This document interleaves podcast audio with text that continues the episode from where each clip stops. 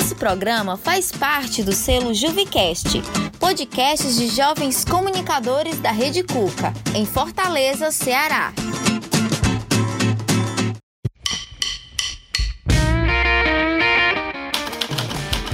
Podcast, etc e tal. Especial Quarentena. Esse podcast está sendo gravado por meio de plataforma online, sem contato presencial de pessoas. Esse episódio pode conter gatilhos emocionais para ansiosos e depressivos. Caso não sinta-se confortável com a temática suicídio, talvez não seja o melhor momento para ouvir. Se você precisa de ajuda agora, ligue para o número 188.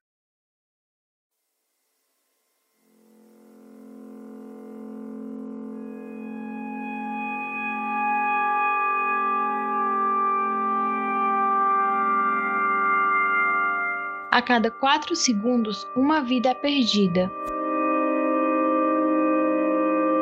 Cerca de 800 mil mortes por ano no mundo. Segundo a Organização Mundial da Saúde, a OMS, o suicídio já é a segunda maior causa de morte entre os jovens de 15 a 29 anos. Uma pandemia muitas vezes silenciosa. Eu sou a Gabriela Moraes. E eu sou Magno Paz.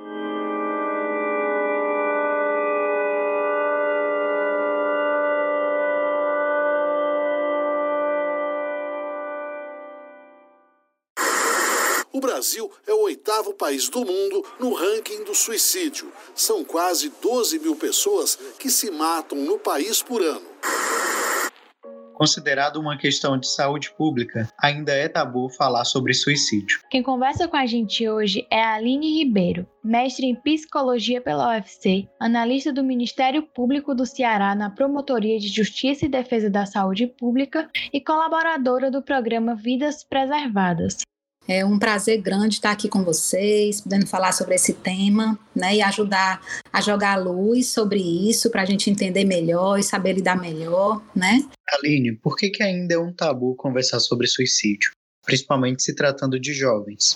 Pois é, é, um, é algo que assusta muito, né, Magno? Assim, você imaginar que alguém, entre aspas, decidiu, né, é, pela própria morte, né, tirou a vida. E, e, isso, assim, no primeiro momento é muito chocante, né? Tem uma, uma, questão religiosa antiga que hoje já está bem, assim, bem mais é trabalhada, mas que ainda é muito presente, né? Assim, acho que você, não sei se você você lembra, se, se você pegou ainda essa, essa época de que é, se dizia que o suicida não ia pro não ia para o céu, que não podia ter é, não podia ter missa para suicida, né? Então assim tinha várias questões, inclusive religiosas, é, tinha os seguros, por exemplo, os seguros de vida, né, que as pessoas que cometessem suicídio não teriam direito, então tinham muitas questões que condenavam e, e, colocavam o suicídio bem, tipo assim, ajudavam a colocar o suicídio bem para debaixo do tapete, né? Então, assim, nas famílias um tabu muito grande, o suicídio ele gera uma culpa, né? Ele gera um sofrimento enorme nas pessoas ao redor. E se, se, se escondia isso, eu até percebi quando a gente começou a dar os cursos, né, que no começo as pessoas é, ficavam muito caladinhos, a gente das palestras por aí, né? E aí, de repente, assim, no decorrer do tempo, quando as pessoas começavam a se sentir mais à vontade, sempre haviam pessoas com casos na família, com casos de pessoas próximas, sabe, amigos, né? porque na verdade é uma realidade que, que vinha, eu acho que ainda é, mas já melhorou, né? Mas assim, muito escondida, né? Assim, a gente não tem conhecimento do número real de pessoas que estão morrendo por suicídio e entre jovens também, né? Um dado interessante é que a maior parte das, das pessoas, né, que cometeram suicídio são idosos, né? Mas é como que, que os, os idosos, é como que, que eles não, não, não chocassem tanto quanto os suicídios de jovens. Então, os suicídios entre jovens, eles são mais noticiados, eles acabam ganhando mais espaço na mídia, né? Eu acho que gera mais comoção, é como se né, é, é fosse mais chocante ainda para a sociedade, né? Mas, em compensação, é, apesar de, de, vamos dizer, morrem menos jovens do que idosos, mas essa, essa parcela de jovens que tem né, é, cometido suicídio tem, vem aumentando, né? E se a gente considerar que a juventude, né, é a etapa assim mais saudável da vida, onde se tem menos doenças, né, onde menos se morre, enfim, é, o suicídio ele, entre jovens, ele já ele é a segunda causa de morte, né, entre jovens da faixa etária de 15 a 24, 29 anos no mundo, quer dizer, a segunda causa de morte, né, ficava atrás apenas da, da violência. E aqui no Brasil é a quarta, a quarta causa de morte, né, entre pessoas de 15 a 29 anos. Então, assim, está perdendo ainda para violência e para os acidentes de trânsito, né? Mas é muito significativo, né? Então, são muitos dos nossos jovens que têm morrido por suicídio. Segundo o Ministério da Saúde, os homens são os que mais morrem por suicídio, 79%. Desses, 60% são solteiros entre 15 e 29 anos. Na faixa etária entre 10 a 19 anos, a incidência é maior entre os indígenas. Mesmo com a meta de diminuir os números em 10%, o Brasil vai na contramão mundial e viu seus números aumentarem 7% entre os anos de 2010 e 2017. Quais são os motivos que levam ao crescente número de casos? Vamos lá, vou te dar aqui uma opinião e o que eu tenho visto, né? Tem três características, Magno, muito frequentes nos suicídios, né? Que a gente chama de impulsividade, ambivalência e rigidez cognitiva. Eu vou te explicar sobre isso, certo? Ambivalência é como que tivesse uma briga interna frequente na pessoa que, que pensa em suicídio, que é a vontade de, de morrer e a vontade de viver, né? Então, esses esse, essa ambivalência ela está muito frequente. Essa pessoa ela vive uma, uma, uma angústia muito grande entre esses, esses dois, essas duas frentes, né? É, a impulsividade, né? Que normalmente é essa pessoa naquele momento em que, em que cometeu ou a tentativa ou o suicídio, né? Normalmente foi um, foi um momento de impulsividade ela não estava pensando bem, né? Teve alguns casos entre jovens que eu soube aqui mais, mais próximos, assim, de, de, de casos que eu fiquei sabendo mais, mais é, do caso mesmo, né? Em que, por exemplo, teve um jovem que tinha enviado um, um adolescente, acho que ele tinha 12 anos, né, 13 anos, e ele tinha é, enviado um nude para um colega, né? E aí ele começou a sofrer bullying por conta disso, né? E, e já estava muito angustiado e chegaram a mandar essa foto para a mãe dele, né? Então olha só o que aconteceu. Ele, a mãe, a mãe, ele estava em casa, não era um adolescente que, que vinha com depressão, né? Mas ele vinha sofrendo esse bullying e essa angústia desse momento, né? E aí quando a mãe chamou ele disse: "Meu filho, eu recebi uma foto aqui", ele correu então, assim, no momento de desespero e de impulsividade, ele perdeu a vida. Então, olha só, né, assim, um exemplo como esse, né, assim, um caso de extrema impulsividade, era uma pessoa que vinha angustiada com a questão, né, mas com, por um momento de impulsividade, né, aconteceu o suicídio. E a outra questão também, que a gente, que a gente quer muito presente, Magno, a gente chama de rigidez cognitiva. Naquele momento de desespero, a pessoa acha que não tem saída, sabe? Sempre é uma coisa que a gente precisa tomar muito cuidado com isso, assim. Eu até faço assim um apelo a todos os jovens, sabe? O momento de desespero, ele é um péssimo conselheiro para a gente, sabe? Então assim, sempre, sempre há saídas. Sempre há saídas. Agora, naquele momento do desespero, essa pessoa ela não conseguia, não conseguia pensar direito né? Então a, a, rigidez cognitiva é como se assim, ele não conseguia pensar, ele, o pensamento dele, né, o, o raciocínio estava enrijecido, não estava conseguindo ver, era como se a, a lente do olho tivesse escura, tivesse cega, né? Então naquele momento ele não viu saída, né? E aí tomou uma decisão daquela precipitada que levou a vida dele, né? Então, é, a, se a gente pensar né, que uma das fases em que a impulsividade está mais presente é a na juventude, né, que parece que tudo é tão imediato, que tem que ser que tem que ser tudo urgente, que não tem jeito, que assim é um, um momento em que as emoções estão muito à flor da pele, né? Então, é uma faixa, uma, uma idade em que a impulsividade já é mais presente, né? Quando a gente vai amadurecendo um pouco mais, né? Aprendendo mais com as lapadas da vida, né?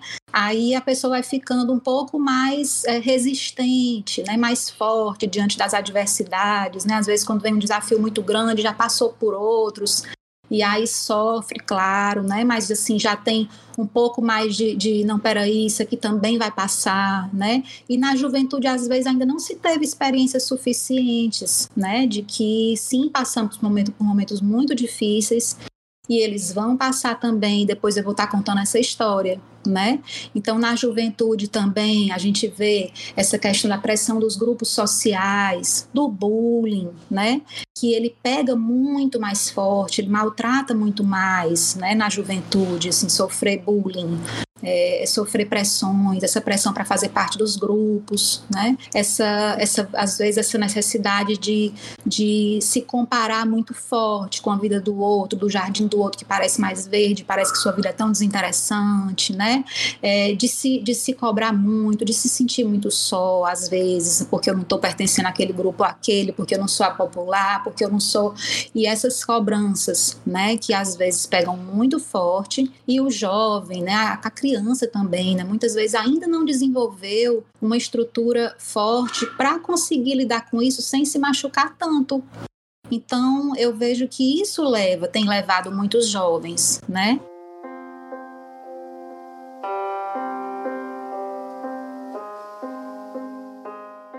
O estado do Ceará ocupa a quinta colocação em um ranking nacional, Segundo o IBGE, Fortaleza ocupa a segunda posição entre as capitais brasileiras, atrás apenas de São Paulo. E outros dados que a gente achou, né, que a gente pensa assim, por exemplo, vamos pensar aqui uma, uma causa que morre muitas pessoas. Tu imagina aí que morre muita gente por acidente de moto, não, não é? Então, por exemplo, é, você imagine que morreram nesse ano que a gente fez essa estimativa, quando a gente fez esse comparativo, quando começou o, pro, o programa, né? Tinham morrido 406 pessoas por acidente de moto. Né? Tinham morrido, por exemplo, é, 308 pessoas por CA de próstata, 322 por CA de mão, 540 por CA de pulmão, e suicídio só morria, só perdia, sabe para quê? Suicídio só perdia para insuficiência cardíaca, com 633 mortes. O suicídio tinha 563 mortes aqui no Ceará. Então ganhava de todos os outros fatores, todas as outras causas de morte, né? Então, assim, foram esses dados, inclusive, que nos levaram a, a ver a importância que nós de, de, nós termos uma política pública, de nós jogarmos luz sobre esse tema, a gente trazer para a sociedade debater, para a sociedade entender mais, para nós, enquanto pessoas, reconhecermos os sinais e podermos mudar esses dados, né?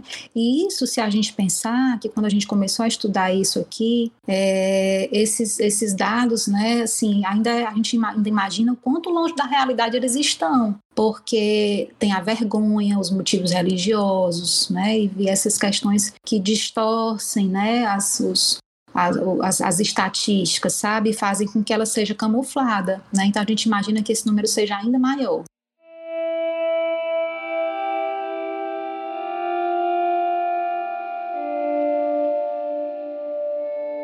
No Brasil, 5,8% da população sofre de depressão, taxa acima da média global, que é de 4,4%. Isso significa que quase 12 milhões de brasileiros sofrem com a doença, colocando o país no topo do ranking no número de casos de depressão na América Latina. O suicídio está sempre associado à depressão ou isso não é regra? É, a grande parte das pessoas que se suicidam, elas estão com algum tipo de, de doença que afeta né, a mente e o comportamento, né? Muita grande parte dessas pessoas. E a depressão, ela está associada a um grande número de casos, né? Mas nem todas as pessoas que se suicidam estavam com depressão, né? Existem outras doenças que afetam a mente e o comportamento, como as psicoses, os quadros ansiosos, né? É, que são muito frequentes também. Mas a depressão, eu posso te dizer que é o mais frequente, né? Por isso que as pessoas associam muito. Mas você vai ver alguns casos em que essa pessoa vai dizer, ah, meu Deus, fulano aconteceu isso, ele nem tinha depressão, né? Porque não é em 100% dos casos. É muito frequente, mas não são 100% dos casos, né? Como um caso desse adolescente, por exemplo, que eu te falei, né? Era algo é, que ele estava passando naquele momento, ele não tinha um quadro depressivo instalado, né? E aconteceu, né? Foi um momento de, de, de ansiedade, de crise é, é, assim, de uma vez, né? E que não tinha um quadro de depressão instalado, né, há um tempo, como a gente vê em vários casos. Mas eu também tenho a esperança que, por tanta luz que a gente tem lançado aqui no nosso estado, na nossa cidade, com tanta coragem, você imagine quando chega, por exemplo, setembro, a gente vem fazendo tantos eventos, tanto assim, tirando por mim, como outros profissionais que trabalham conosco, que são nossos parceiros no Vidas Preservadas, né? São muitos eventos, empresas, programas diversos, mas não só no Setembro Amarelo. Em vários outros meses também, as ações continuam. Segundo relatórios da Organização Mundial da Saúde, 90% dos casos de suicídio poderiam ser evitados. Quais sinais podemos observar e que podem ser um alerta? Olha só, um dos, um dos fatores que, já, que a gente já tem que ficar alerta, né, são do, essas doenças, tá certo? Que, que acometem, né, a nossa mente, o nosso comportamento, que a gente chama de transtornos mentais e que muitas pessoas têm, nem sabem, nem tratam, né? Que são os transtornos do humor, como a depressão, os quadros ansiosos, os transtornos que são decorrentes do uso de substâncias, então, assim, o álcool ou, ou outras drogas, também são, são pessoas que têm um risco maior, né? Você imagine, por exemplo, que, que o álcool, as drogas, eles, eles, eles pioram a questão da impulsividade, né? E, e transtornos de, de, de, os que a gente chama de transtornos psicóticos também, como as esquizofrenias, né? Também são pessoas que tem um risco maior, é, mas tem outras questões que a gente tem que ficar atento, né? Assim, às vezes algumas mudanças de, de comportamento, né? Vamos dizer, no caso de um adolescente, ficar atento, né? Se está tendo algum tipo de bullying, sabe? Abuso físico ou sexual, né? É, uma exposição a suicídio ou a casos de suicídio. Então, assim, sempre que acontece, né, se ocorrer um suicídio numa escola, por exemplo, é muito importante que aqueles jovens daquela escola, né, os jovens próximos, eles sejam trabalhados, as crianças, porque afeta muito. A gente diz, Magno, que o suicídio, né, ele tem um impacto direto em pelo menos seis pessoas né? Impacto direto, fora outras pessoas que são afetadas, né, entre amigos, né, é, é, da sociedade, entre familiares, tá, gente, pessoas que já estavam fragilizadas e que souberam do caso, né? É, enfim, né?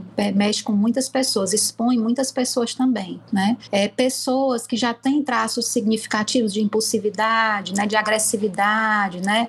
De um humor é, é, que, que, muda muito fácil, né? É, pessoas que estão se sentindo humilhadas por terem sofrido algum tipo de, de, de, ação disciplinar, né? Pessoas com dificuldades nos relacionamentos interpessoais, né? Assim, mais isoladas, todos esses estressores, eles fazem com que essa pessoa tenha, uma, tenha um, um maior risco, né? A baixa autoestima, o perfeccionismo, a desesperança, né? Então, assim, é, é, é, o, esse sentimento de solidão, né, de não ser amado. Então, são, são é, é, características que a gente deve acender uma luzinha, sabe? É claro que é, se eu parar assim para pensar, das vezes em que eu fiz essa pergunta, assim, quem foi aqui que já pensou alguma vez na vida em morrer, né? Ixi Maria, quase todo mundo, né? Já pensou alguma vez em momento de maior aperreio, de, de, de desespero, né? Já pensou até às vezes até em matar, né? Numa, numa raiva, na hora de uma raiva muito grande, aí que pudesse matava fulano. Mas isso não passa a ato, né? É uma coisa que passa pelo pensamento, passa pela cabeça ali naquele momento e depois essa, essa ideia vai embora, né? E a pessoa continua a vida, passa por aquele sofrimento, né? Mas isso não fica uma ideia fixa, né? Quando fica, aí sim, é um grande risco, é muito importante que possa conversar com essa pessoa, que essa pessoa possa se abrir com alguém, né? Para essa pessoa ajudá-la a pensar melhor,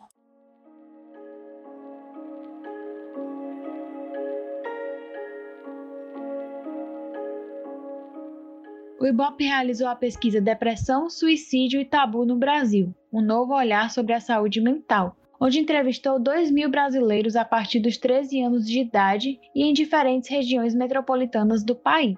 O resultado revelou que entre os adolescentes de 13 a 17 anos, 39% disse que não se sente à vontade para falar sobre um diagnóstico de depressão com a família. Já 56% dos entrevistados entre 18 e 24 anos não se sente à vontade de falar sobre o diagnóstico de depressão no trabalho ou na escola. O principal problema é a percepção de que os colegas não levariam a doença a sério. Como conversar sobre esse assunto sem gerar desconforto ou até mesmo afastar as pessoas? Primeira coisa que a gente não deve fazer é desistir de ajudar, certo? Então, assim, é, se eu começar a, a ajudar uma pessoa, perceber que ela tá, não vamos desistir dela, tá certo? É, nem fazer cobranças para que melhore logo, cada qual tem um, tem, um, tem um processo, e às vezes esse processo para quem está vivendo é muito sofrido, né? Então, fazer cobranças, né? Infantilizar essa pessoa, tratando como se ela fosse uma criança, um bichinho, um incapaz, assim, para esse outro extremo, né? Assim, esses extremos eles não ajudam, né? Tanto fazer cobranças como infantilizar, né? É, falar abertamente, sabe? Tem um mito que é que se você falar sobre suicídio, você vai chamar, você vai dar ideia, né? Isso não é verdade. Muito pelo contrário, quando a gente fala sobre isso, muitas vezes funciona como uma descompressão, sabe? Então, é, é, se você perceber que alguém está muito triste, né, e você chegar junto e perguntar, estou percebendo que você está muito triste, o que é está acontecendo? Eu queria te ajudar, né? Você pode sim começar assim, sabe? Perguntar, né? Primeiro o que, que a pessoa está passando, se ela está é, com algum desafio muito grande, né? Se que dizer que você quer, que você que você quer ajudar, né? Então, assim, a partir daí, a primeira recomendação é você ouvir essa pessoa sem julgamento, certo? Sem julgamento, não precisa tentar convencer essa pessoa, olha, a vida é linda, você tem tudo, você tem isso, você tem aquilo, porque às vezes isso traz mais angústia, né, para uma pessoa que está passando por um momento de, de, momento desse, né? Às vezes ela se sente até culpada, sabe? Eu, nossa, eu tenho, eu tenho, principalmente uma pessoa que está com depressão, né? Uma pessoa que está com depressão, depressão é uma doença, uma doença grave, então, é, essa, essa percepção, às vezes, eu tenho isso, eu tenho isso, eu tenho aquilo, e eu ainda estou assim, deprimido e, tão sem, sem força para viver, é algo que traz mais culpa e afasta essa pessoa de um tratamento, né? Então, assim, é, a primeira, primeira questão é ouvir, sabe? Ouvir ajudar essa pessoa a perceber que ela está sendo ouvida, que você se importa, sabe? Que você está ali, que você quer ajudar. Isso sendo isso, Magno, pode ser um familiar, um amigo, um colega de escola, uma pessoa que você está passando, às vezes, a gente às vezes a gente está passando pela, por, por, um, por, um, por um canto e ver alguém assim, e ver, alguém chorando ou muito triste, sabe? Se você sentir que você deve ajudar, faça isso, sabe? Faça, chegue. Olha, estou percebendo que você está muito triste, né? É, eu, eu queria ajudar, né? Você, se você quiser me dizer o que está acontecendo, a gente pode procurar, a gente, eu, eu, eu quero te ajudar, sabe? E aí fazer isso, ouvir essa pessoa, né? Sem julgar, sem condenar e depois procurar ajuda, tá? Porque assim, essa primeira atitude que a gente tem de ouvir, né, de oferecer um pouco do nosso tempo, do nosso eu me importo, do meu eu, de dizer eu me importo, muitas vezes muda completamente a atitude que essa pessoa ia tomar, sabe? Isso é muitas vezes suficiente para mudar aquele rumo né? E aí a segundo, o segundo passo é procurar uma ajuda profissional, né?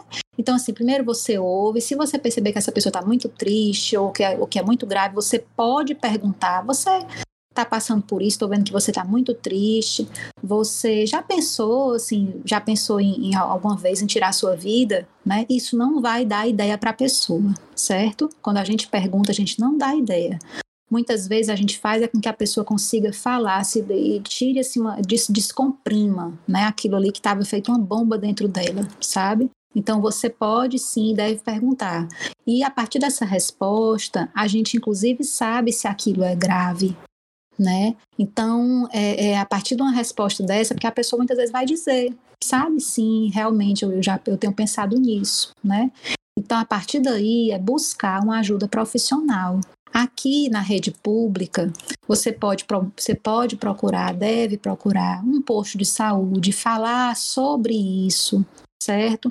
Procurar um CAPS, né? Procurar uma das unidades de saúde e buscar ajuda e dizer o que está sentindo, porque um outro dado importante é, sobre suicídio é que essas pessoas, eles fizeram uma estimativa que 80% das pessoas que, que cometeram suicídio procuraram um serviço de saúde dias antes né? Mas muitas não falaram sobre o que estavam sentindo, né?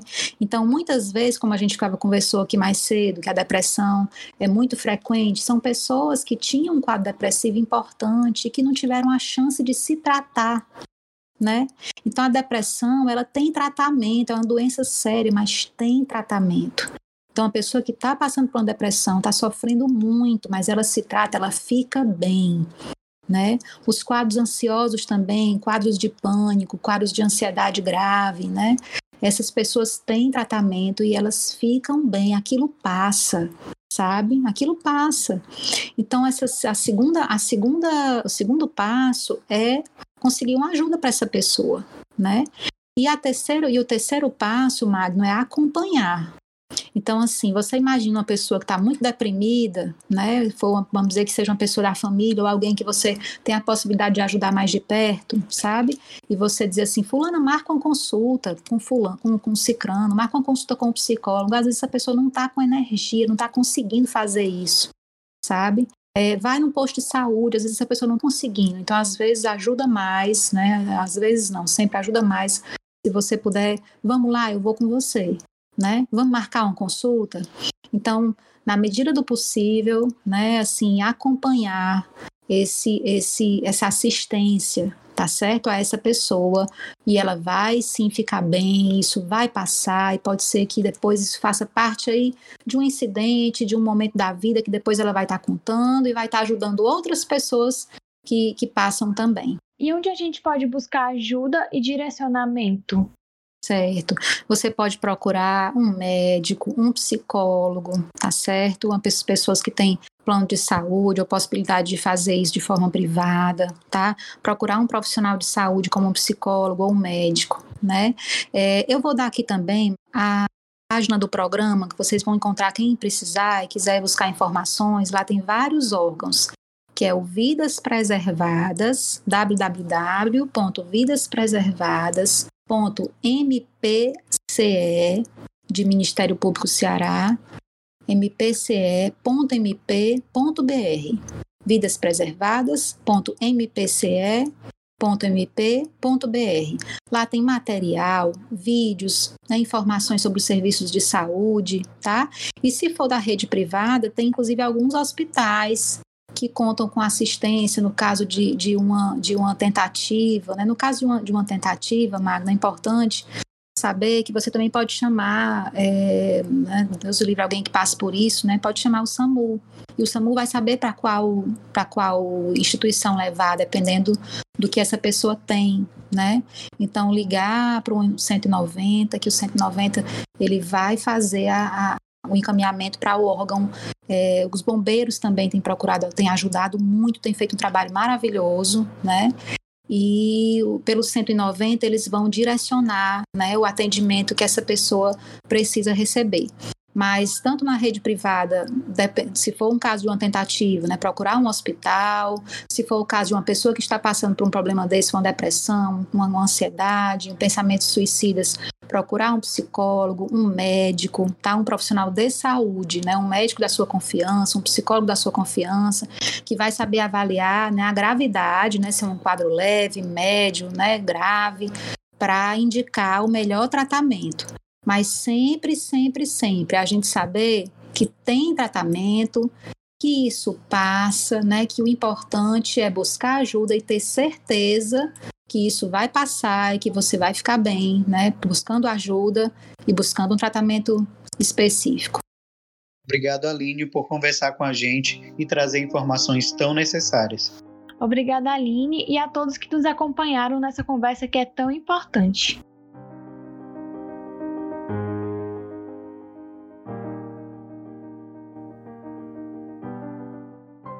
Esse foi o podcast Etc e Tal.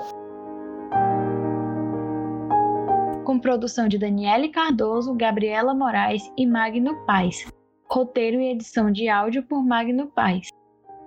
Esse episódio usou áudio da TV Brasil e TV Gazeta, dados da Organização Mundial de Saúde, IBOP, Ministério Público do Ceará e Ministério da Saúde do Brasil.